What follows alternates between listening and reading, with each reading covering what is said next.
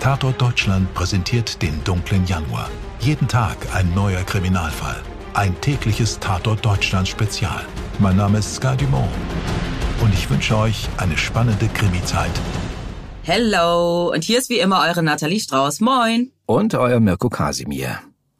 Ähm, Nathalie, sag mal, Kennst du den Fall, wo ein sportlicher Mitvierziger bei einer Wanderung in den Südtiroler Alpen hinterrücks mit einer Jagdwaffe ermordet wurde? Hm. Meinst du etwa den tätowierten Vollbartträger mit den Öko-Klamotten und der Survival-Ausrüstung? Genau. Der Typ, der selbst im Frühsommer nichts Besseres zu tun hatte, als auf über 3000 Meter Höhe im eisigen Wind und Schnee herumzuspazieren. Das Übliche halt, ne? ja, klar kenne ich den Fall, liegt aber schon eine Weile zurück. Der Wanderer stemmt sich gegen den Wind. Seit er über die Baumgrenze hinausgestiegen ist, bietet nichts dem wilden Getöse mehr Einhalt.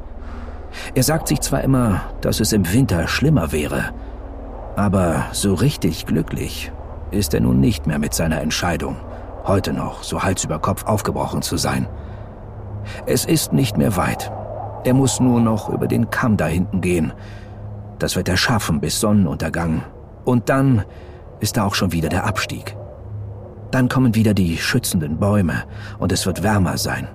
Er rückt seine Kraxe auf dem Rücken zurecht und die Fellmütze tiefer über die Ohren. Okay, dann mal weiter. Der Wanderer stöhnt ab und zu auf. Die Knie tun ihm verdammt weh. Die Arthritis schlägt in letzter Zeit immer heftiger zu. Dann kommt noch der Druck in der Brust obendrauf.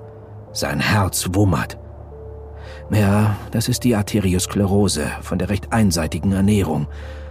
Und zu guter Letzt noch das tiefe Husten, gerade beim Aufstieg.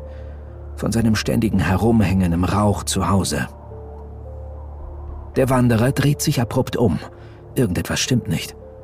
Seit er mit seinem zügigen Aufstieg aus dem Ort im Tal begann, hat er das Gefühl, verfolgt zu werden. Vielleicht einer der jüngeren Typen aus dem Ort. Vielleicht sogar der, welcher ihn gestern Abend erst angeschrien und dann mit dem Messer bedroht und verletzt hat. Er schaut auf seine Hand. Die Wunde sieht soweit okay aus. Das wird schon wieder. Das Schlimme ist eher, der junge Typ hat seine Position als Chef im Ort in Frage gestellt. Dabei ist der einsame Wanderer der erfahrenste unter den Bewohnern, der, sagen wir mal, Ökokommune. Aber eben auch schon recht alt. Sein lässiger Bart und die coolen langen Haare, der Waschbrettbauch und die Tattoos täuschen nicht darüber hinweg. Sein Gesicht zeigt die vielen Sommer im Hochgebirge in jeder Falte. Was soll's? Er verschwindet jetzt mal für eine Weile ins Nachbartal, woanders den Sommer verbringen und den Hobbys frönen, Hört sich eigentlich nicht schlecht an. Also der Wanderer ist ganz allein auf der Grenze zwischen Österreich und Südtirol unterwegs. Auf 3200 Metern Höhe ist ein sehr dicker Gletscher. Die Temperatur dort deutlich unter dem Gefrierpunkt und es schneit, es stürmt. Ja, also der Typ ist quasi so eine Art Reinhold Messner. Nur so ein bisschen in die Jahre gekommen und mit so einigen Zipperleien, aber sonst nichts weiter. Trotz seines Alters sucht er aber immer noch Stress mit den Jüngeren. Die Frage ist jetzt nur, worum ging's denn jetzt eigentlich? Vielleicht so ein typisches Männerding, ja, um Frauen oder irgend so andere Rivalität, die sie da miteinander austragen mussten. Irgendwas Politisches? Aus der Kommune vielleicht? Man weiß es nicht. Der Wanderer hat bisher keinen Namen. Schlicht, weil wir ihn nicht kennen. In dem kleinen Ort im Tal, aus dem er kommt, leben nicht viele Leute. Lassen wir es vielleicht 100 Personen sein. Die Berghütten, in denen gelebt wird, sind recht geräumig und so leben dort alle mit allen zusammen. Eigentlich ganz gemütlich. Man ist streng ökologisch unterwegs. Klamotten werden meist selbst hergestellt und man setzt auf Eigenversorgung. Etwas Landwirtschaft, ein paar Haustiere, der Fischfang und die Jagd sind auch genehmigt. Räumlich und vor allem zeitlich liegt das Dorf etwas ab vom Schuss. Es gibt noch lange kein Telefon oder Strom hier. Im Prinzip ist man in der Kommune soweit glücklich und kommt gut zurecht. Aber Streit gibt es dennoch immer wieder. Die Jungen wollen es auch mal zu was bringen, und die Älteren, wie unser Wanderer, stehen der Sache im Wege. Dazu bestimmen die Alten, wer mit wem zusammen ist und vieles mehr. Außerdem hat man sich im Ort auf so Special Skills spezialisiert. Also sie stellen eigene Kupferwerkzeuge her. Unfassbar wertvoll sind die Dinger, weil es natürlich Handarbeit, alles Einzelstücke und hier nicht wie bei uns Made in China. Und man ist auch im Waffengeschäft involviert. Man hat sich spezialisiert auf Hochleistungslangbögen für eine besonders lautlose Art der Jagd. Im Ort ist es auch gar nicht mal so ungefährlich, weil faktisch jeder bewaffnet ist. Und äh, Polizei oder Gerichte? No way, das kennt hier keiner. Hier werden die Dinge unter sich geklärt. Da ist doch irgendwas. Der Wanderer schaut sich erneut um. Aus dem Gletscher und dem Schnee ragen immer wieder dunkle Felsformationen hervor. War da nicht eine Bewegung? Der Wanderer ruft in die Richtung der Felsen. Keine Antwort. Naja, die Steinböcke queren auch diesen Kamm hier. Vielleicht war es eines der Tiere. Eigentlich eine gute Beute. Aber frisches Fleisch braucht er heute nicht. Und sein selbstgebauter Langbogen ist noch in Arbeit, nachdem sein letzter kaputt gegangen ist. Okay, dann halt ein schnelles Picknick. Der Wanderer sucht sich eine windgeschützte Felsnische. Klasse, hier lässt es sich aushalten. Er hat alles dabei, um sich ein kleines Feuer zu machen. Auf Kraxe und Matte sitzt er bequem. Sehr gut. Das geräucherte Hirschfleisch ist lecker und das Obst aus kleinen Äpfeln und Beeren rundet den Snack gut ab. Eigentlich wäre eine Runde Schlafen jetzt gut, aber er muss weiter. Es ist auch viel zu kalt. Wer weiß, wie das Wetter wird. Dann doch lieber weiter über den Kamm. Der Wanderer rappelt sich auf. Dann hört er, wie Steine polternd ins Rollen kommen. Da ist doch wer. Er lässt seine Ausrüstung liegen und steigt zum Felsen hinauf, um zu schauen, was da los ist. Der unbekannte Wanderer hat schon recht, wenn er vermutet, dass er verfolgt wird. Seit er zügig aufgebrochen ist, folgt ihm nämlich die ganze Zeit schon sein junger Rivale. Sein Bart ist noch schwarz und seine Kniegelenke sind noch richtig gut geölt, ja, nicht so wie die unseres unbekannten Wanderers mit einem langen Leben in den Bergen. Dem jungen Rivalen reicht's aber nicht, wenn der Wanderer für den Sommer die Kommune verlässt. Denn wenn er im Herbst zurückkommen würde, gäbe es wieder Streit um alles und jedes. Und das muss aufhören. Und da gibt's nur einen Weg. Der Wanderer muss sterben. Aber niemand darf's erfahren. Der Wanderer klettert auf einen Felsvorsprung und muss laut rülpsen. Herrje, man sollte einfach nicht sofort loslaufen, wenn man gegessen hat. Der Sturm hat sich gelegt, der Himmel ist blau und er kann weit in die Teller schauen. Aber am Horizont ziehen graue Wolken auf. Er muss weiter. Und da sieht er ihn. Da ist sein junger Rivale vom Abend. Der, der ihm auch die Hand verletzt hat. Also ist er ihm die ganze Zeit gefolgt und steht nun, nur einen Steinwurf weit entfernt, stumm und mit wütendem Blick vor ihm. Was will der bloß? Der Wanderer ruft ihm zu, dass er sich verdrücken soll, sonst setze es was. Aber der Typ hebt nur seinen Langbogen an, spannt einen Pfeil auf und zielt auf ihn. Sag mal, spinnt der? Der Wanderer hat seine Ausrüstung leider unterhalb des Felsens liegen, auf dem er steht. Mist. Blitzschnell dreht er sich um und will wieder hinabklettern. Doch dann zerreißt ein Schmerz seine linke Schulter. Der junge Rivale des Wanderers fackert nicht lange und schießt mit einem Pfeil des Langbogens auf den Flüchtenden. Der hat keine Chance. Der Pfeil ist schnell und spitz. Er durchdringt die dicke Pelzjacke, die Haut und das Schulterblatt des Wanderers. Er zerfetzt zwei wichtige Blutgefäße und bleibt dann hinter dem Schlüsselbein stecken. Der Wanderer stürzt unsanft in die Tiefe, genau auf seine Lagerstelle, prallt mit dem Brustkorb auf einen großen Stein und ist unmittelbar bewusstlos. Der junge Rivale hastet dem stürzenden Wanderer hinterher. Er sieht ihn auch gleich bäuchlings neben seinem Lagerplatz liegen. Der rührt sich nicht. Langsam tritt der Rivale auf den Wanderer zu. Ruckartig zieht er ihm den Pfeil aus dem Rücken, wobei die Spitze abbricht. Verdammt, das wird später eine Spur, ein Indiz sein. Aber egal, er hat keine Zeit, denn es wird bald dunkel. Der Rücken des Wanderers hebt sich leicht. Lebt der Typ etwa noch? Das kann doch nicht wahr sein. Nun, elegant ist es nicht, aber der Rivale nimmt einen Stein. Er zögert kurz, reißt die Fellmütze vom Kopf des Wanderers und schlägt kräftig zu. Der Wanderer ist tot. Das mit dem Stein hätte sich der Rivale sparen können, denn sein Opfer wäre innerlich so oder so schnell verblutet. Der Rivale überlegt noch kurz, ob er einen Teil der wertvollen Ausrüstung des Wanderers mitnehmen soll. Es ist einiges dabei, was ziemlich teuer ist und er auch eigentlich gut gebrauchen kann. Aber jeder am Ort würde die Sachen erkennen und damit wissen, dass er den nervigen Alten um die Ecke gebracht hat. Und das ist ja nicht so förderlich. Am besten einfach alles so lassen, wie es ist, denn so sieht's nach einem Unfall aus, wenn man nicht ganz so genau hinschaut. Aber am Ende kommt sowieso keiner mehr so schnell hier hoch auf den Berg. Dann geht der Rivale zurück in die Kommune. Ob der Wanderer wohl vermisst wird? Tja, das wissen wir nicht denn dazu ist nichts bekannt. Die Sache ist auch schon ziemlich lange her. Um genau zu sein, 5300 Jahre. Ihr wisst natürlich längst, wer der Wanderer ist. Heute hat er einen Namen. Ötzi. Was wie aus einem ZDF-Alpenkrimi klingt, ist vermutlich so oder so ähnlich abgelaufen und bis heute ein Cold Case. Und ein ganz schön langer, kalter Cold Case. Ötzi lag mehr als 5000 Jahre in und auf einem Gletscher, schneite ein, gefror, taute wieder auf und gefror wieder und wurde so zu der perfekt erhaltenen Feuchtmumie. Das Einfrieren und das Auftauen hat mit der trockenen Hochgebirgsluft dafür gesorgt, dass der Leichnam gut erhalten geblieben ist, bis er dann am 19. September 1991 entdeckt wird.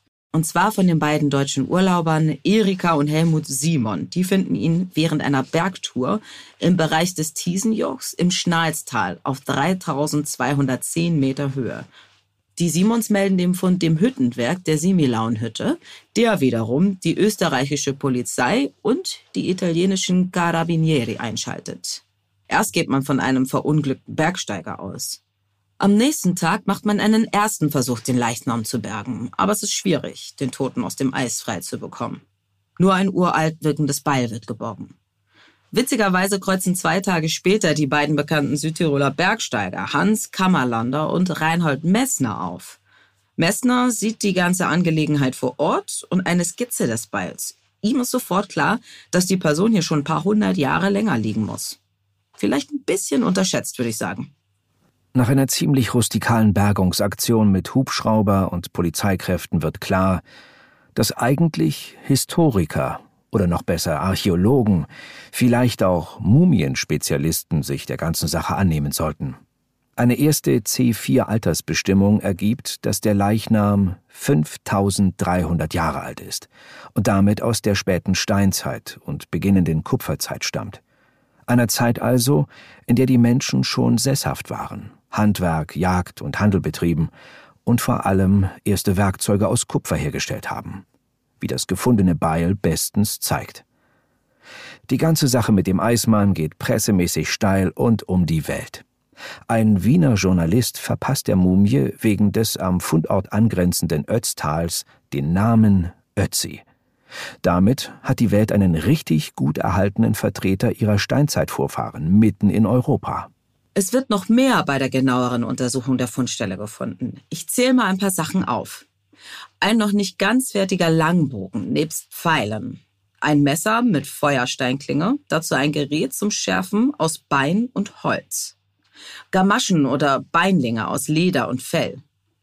Schuhe aus Fell, Leder, Bast und Heu, recht warm und stabil geschnürt. Ein Lendenschutz aus Leder plus Gürtel, ein dicker Pelzmantel und eine warme Bärenfellkappe. Ein Birkenrindenbehältnis für glühende Holzkohle zum Feuermachen, wie man später experimentalarchäologisch herausbekommt. Reste einer Kraxe und Köcher für die Pfeile und kleinere Utensilien für die Jagd. Ötzi war also sehr gut ausgerüstet und bestimmt nicht zum ersten Mal in der rauen, hochalpinen Gegend unterwegs. Mit Sicherheit nicht. Ötzi war erfahren, aber für die damalige Zeit schon recht alt und physisch verbraucht. Die Wissenschaftler schätzen die Person Ötzis auf 45 bis 50 Jahre mit knapp 1,60 Meter Körpergröße bei einem sportlichen Gewicht von 50 Kilogramm. Die forensisch-medizinischen Untersuchungen haben zudem ergeben, dass Ötzi kaputte Kniegelenke hatte, verstopfte Arterien, ein ruiniertes Gebiss und laut verschiedener Merkmale in Bezug auf Knochenbrüche und Hautveränderungen ein recht stressiges Leben mit einigen Entbehrungen. Gelebt haben Menschen wie Ötzi damals in mittelgroßen Gemeinschaften, Sippen und Gruppen, alle zusammen in festen Häusern mit großen zentralen Feuerstellen, weshalb Ötzi auch ordentlich Ruß in der Lunge hatte. Aber das hat wohl damals niemanden interessiert. Alle wurden mit geräuchertem Fleisch und Fisch satt, auch wenn nicht gerade Jagdsaison war. Tiere wurden mit der gefährlichsten Waffe damals gejagt, mit dem Langbogen. Selbst große Tiere konnte man damit aus bis zu 30 Metern Entfernung tödlich treffen. Die Pfeilspitzen waren aus Feuerstein, auch Silex genannt, unfassbar scharf und sehr leicht. Aber man goss und schmiedete auch schon Kupfer, was man aus Oberitalien importierte. Daraus wurden Äxte zum Baumfällen und Hiebwaffen hergestellt. Vergleichbar ist der Wert einer solchen Axt heute sicher mit einer voll eingerichteten Werkstatt eines Handwerkers, also irgendwas im sechsstelligen Bereich. Ötzi muss wohlhabend und anerkannt gewesen sein, sonst hätte er so ein Werkzeug nicht besessen. Vielleicht war auch genau das sein Problem. Alter Mann und wohlhabend, dabei noch relativ fit und nicht willens, den Staffelstab oder die Axt weiterzugeben. Die Verletzungen, die man an Ötzis Körper bei den Untersuchungen in den letzten Jahrzehnten fand, sprechen dafür, dass er öfter gekämpft haben muss. Rippenbrüche, das Nasenbein gebrochen und dann noch die frische Verletzung an der Hand. Die Eintrittswunde und die Pfeilspitze fand man dann übrigens durch mikroskopische Untersuchungen der Mumie und durch Röntgen- und CT-Aufnahmen. Und spätestens dann war klar, dass Ötzi einem Verbrechen zum Opfer gefallen war. Naja, und auch was den Tatort betrifft, da ja alles noch wie gerade verlassen herumlag und selbst wertvolle Gegenstände zurückgelassen wurden, spricht für die These, dass der Mord gesellschaftlich, politisch und persönlich motiviert war. Der oder die Mörder wollten den Ötzi loswerden und ihn nicht beklauen. Vielleicht war ja auch Ötzi der Fiesling und hat sich in der Dorfgemeinschaft was zu Schulden kommen lassen. Vielleicht selbst jemanden umgebracht und sich dabei die Hand verletzt. Vielleicht ist der Mann im Eis nicht grundlos gestorben, aber es musste dann ohne Aufsehen geschehen. Ganz heimlich eben. Reine Spekulation, wie so vieles an Ötzis Fall. Aber sehr spannend. Auf jeden Fall. Ötzi gibt uns durch sein erhalten geblieben sein einen tiefen Einblick in die steinzeitliche Kultur der Region. Seine Tätowierungen trug er beispielsweise an Stellen, die ihn schmerzten, vielleicht in der Hoffnung, die Leiden dadurch zu lindern. Eine Tätowierung war zum Beispiel auf Brusthöhe, und siehe da, Ötzi hatte Gallensteine. Sehr schmerzhaft und nicht wegzubekommen. Jedenfalls damals nicht. Genauso gab es Tattoos an anderen Gliedmaßen. Der Mann hatte aufgrund seines Alters so einige gesundheitliche Baustellen. Und daher ging man auch eine Zeit lang davon aus, dass Ötzi vielleicht in einem Ritus geopfert wurde. Weil es an der Zeit war? Aber schießt man jemandem, der freiwillig stirbt, in den Rücken, Wohl eher nicht. Die These mit dem Mord aus Rache, aus Eifersucht oder einfach einer neuen Rangordnung wegen ist vielleicht die wahrscheinlichste. Und das lässt uns an diesem Fall nicht los. Jede neue Erkenntnis der Wissenschaftler und Wissenschaftlerinnen zur Steinzeit kann auch die Zusammenhänge um Ötzi neu beleuchten und sie uns anders bewerten lassen. Es ist ein Cold Case, was den Mörder betrifft, aber ein ganz heißer Fall für die Wissenschaft. Das hast du sehr schön gesagt, Mirko. Ich finde es auch total faszinierend, dass man einen Jahrtausend Jahre alten Mord allein daran erkennen und deuten kann, anhand der Dinge, die das Opfer bzw. die Mumie bei sich getragen hat und der Verletzung, die man bis heute rekonstruieren kann. Es ist der Wahnsinn, was alles rekonstruiert werden kann. Ich meine, man weiß sogar, was er zuletzt gegessen hat was er zum Frühstück zuvor am Tage zu sich nahm. Man kann den Weg skizzieren, den er durch die Berge nahm und sogar sein Ziel vermuten. Er war ausgerüstet, um weiterzumachen, hatte einen neuen Bogen in Arbeit, hatte seine Garderobe ausgebessert. Er wollte gehen, aber man wollte ihn nicht ziehen lassen. Naja, man weiß es nicht. Aber die Zukunft kann und wird mit Sicherheit immer wieder Neues über die Vergangenheit bringen. Und so lässt uns ein Jahrtausende Jahre alter Fall bis heute nicht los und gibt uns einen Einblick in ein Leben vor unserer aller Zeit. Wir danken euch fürs Zuhören. Ja, und wir freuen uns auch schon auf die nächste Episode mit euch gemeinsam. Bis dahin, euer Mirko und eure Nathalie. Die faszinierende Geschichte von Ötzi haben wir mit Hilfe des Südtiroler Archäologiemuseums erzählt, sowie des Portals der Region Ötztal. Auf dessen Webseite ötztal.com gibt es auch gute Tipps zum Erkunden der Region, in der die Gletscherleiche gefunden wurde. Redaktion Stefan Netzeband und Antonia Heyer. Produktion Serda Denis. Dir hat diese Folge von Tatort Deutschland gefallen? Du bekommst von True Crime einfach nicht genug. Dann hör jetzt in unsere weiteren Folgen rein. Hier warten mehr als 200 spannende Fälle auf dich, wie das Verschwinden von Rebecca Reusch, der Prozess gegen O.J. Simpson oder die Entführung von Ursula Herrmann. Wir hören uns bei Tatort Deutschland.